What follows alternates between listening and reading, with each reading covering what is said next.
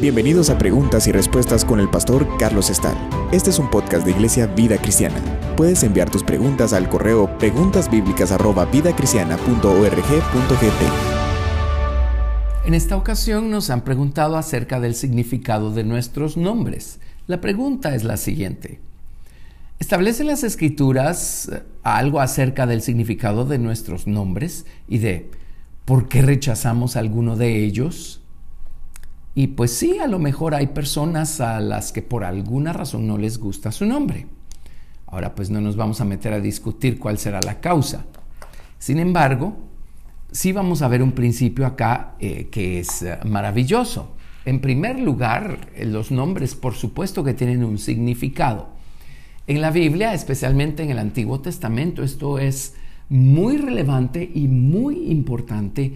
Y cuando entendemos esto, y estudiamos las historias que allí se narran, los acontecimientos, y nos damos a la tarea de buscar la definición de los nombres, de los lugares, los nombres de las personas involucradas, entonces se nos va a abrir un mundo completamente nuevo, un mundo maravilloso. Eh, los nombres de los lugares nos dan lecciones tremendas y nos ayudan a entender de manera más amplia lo que sucedió en esos lugares. Por ejemplo, el Señor Jesucristo, él, nació en, Belén de Judá. Belén significa casa de pan, Beit Lechem. Y el Señor Jesucristo dijo, yo soy el pan vivo que descendió del cielo. Así es que, por supuesto que hay otras razones, pero esta es una de las más grandiosas. El Señor Jesús, el pan vivo, nació precisamente en un lugar que se llama casa de pan, porque Él vino a, alimentar, a sustentar a los hombres con la verdad de quién es Él. Y Belén de Judá era parte del, eh, bueno, Belén, perdón, era parte de la tribu de Judá, por supuesto. Y Judá significa alabanza. Así es que el Señor Jesucristo nació en la tribu de la alabanza, él era parte de la tribu de la alabanza. Y qué perfecta la, la alabanza que fue la vida del Señor Jesucristo, perfecta alabanza hacia su Padre. Dios mismo, eh, por ejemplo, en el caso de Abraham, cuando Dios ah, hizo un, milagro maravilloso en Abraham al entrar en pacto con él, y el pacto era que eh, él le iba a dar simiente a través de la cual todas las naciones de la tierra iban a ser ah, bendecidas. Eh, cuando llegó el momento, pues eh, Dios le cambió el nombre Abraham por el de Abraham. Y esto es hermoso porque al nombre Abraham Dios le añadió una letra Hey. El nombre de Dios tiene dos letras Heys. En hebreo se escribe con cuatro letras, bueno, tres letras. La Hey se repite. Yud, Hey, Vav, Hey o Y-H-V-H. Así es que Dios, Dios puso parte de, de su propio nombre en Abraham y le cambió el nombre a Abraham. Y lo mismo pasó con Sarai. Eh, eh, Sarai, así se llamaba, pero cuando llegó el momento en el que Dios la hizo ser fructífera, Dios le cambió el nombre a Sara. Y también aparece una letra que no estaba allí antes, la, letra Hey del nombre del Señor. Y así pues vemos, eh, eh, podemos ver muchos, muchos ejemplos de esto. Por ejemplo, cuando eh, Jacob tuvo a sus doce hijos, los, los nombres de los hijos son tan importantes que más adelante, mucho más adelante, en el libro de Apocalipsis, vemos que las puertas de la nueva ciudad, cada puerta lleva el nombre de cada uno de los doce hijos de Jacob. Así es que esto es tremendo, es importantísimo. Eh, eh, eh, nombre significa naturaleza, carácter. El nombre denota la naturaleza de algo o de alguien. Así es que el nombre de un lugar nos habla mucho acerca de la naturaleza de ese lugar. Cuando estudiamos los lugares, pues con este conocimiento, o tomando en cuenta esto, podemos entender la naturaleza del lugar en donde se encontraba eh, Israel o el rey David o como sea. Entonces podemos aplicarlo a nuestra vida porque pues tal vez no estamos en un lugar literal en Palestina, pero sí estamos en una situación eh, que el nombre de esos lugares describe plenamente. Entonces nos podemos identificar y podemos decir, ah, yo estoy en un lugar similar, no, no en lo natural o en lo físico, pero sí en lo espiritual. Entonces podemos aprender mucho acerca de qué ocurre cuando estamos en lugares así y cómo, pues si son lugares buenos, cómo permanecer y si son lugares eh, eh, negativos, pues cómo librarnos de, de una situación así. Los nombres de las doce tribus, por ejemplo, lo mencionábamos, puesto que los nombres de las doce puertas de la nueva ciudad llevan los nombres de cada uno de, de las doce tribus de Israel. Esto significa pues que esos nombres representan la naturaleza de cada uno de los hijos de Jacob o, o naturaleza que debe formarse en nosotros. Doce aspectos de la naturaleza de Jesucristo que debe formarse en nosotros. ¿Verdad? Así pues, eh, Jacob fue llamando a cada uno de sus hijos, los hijos que tuvo a través de Lea, a través de Raquel y a través de las siervas de ellas. Los fue llamando de maneras muy particulares.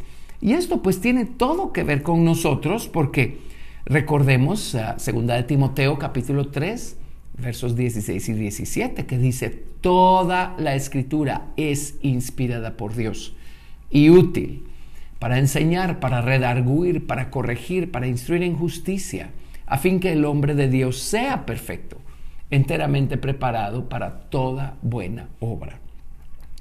Así es que cuando estudiamos pues eh, la naturaleza de estos nombres podemos entender qué quiere formar el Señor en nosotros también.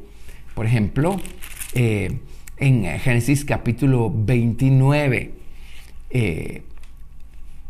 cuando eh, empezaron las mujeres de Jacob a, concebir, eh, Jacob se allegó a, Lea y Lea empezó a concebir. Y Lea dio a luz al primogénito, a Rubén, que significa ve a un hijo. Luego dio a luz a, a Simeón, que significa oyendo. Luego dio a luz a Leví, que significa unirse dio a luz a Judá, que significa alabanza, y así sucesivamente.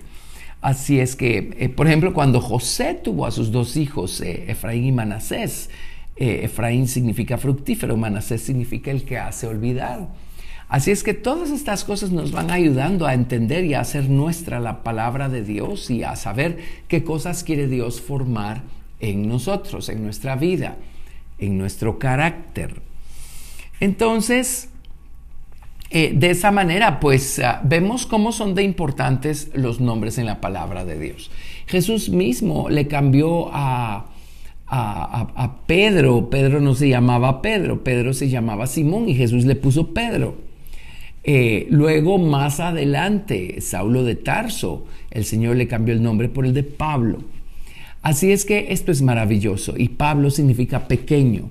Saulo comenzó siendo un hombre muy orgulloso y grande a los ojos de la gente, pero terminó siendo una persona pequeña. Por eso fue tan espiritualmente grandioso eh, eh, Pablo, su vida, sus obras. Así es que sí, nombre es muy, muy importante. Ahora, ¿cuánto debemos preocuparnos nosotros por el significado de nuestro propio nombre? Pues hay nombres muy bonitos y significan cosas muy buenas y hay nombres que pues siguen siendo bonitos, pero si nos vamos al origen de esos nombres o a los diccionarios, vamos a descubrir que su significado no es tan positivo. Hay personas que se preocupan mucho cuando descubren esto con relación a su propio nombre.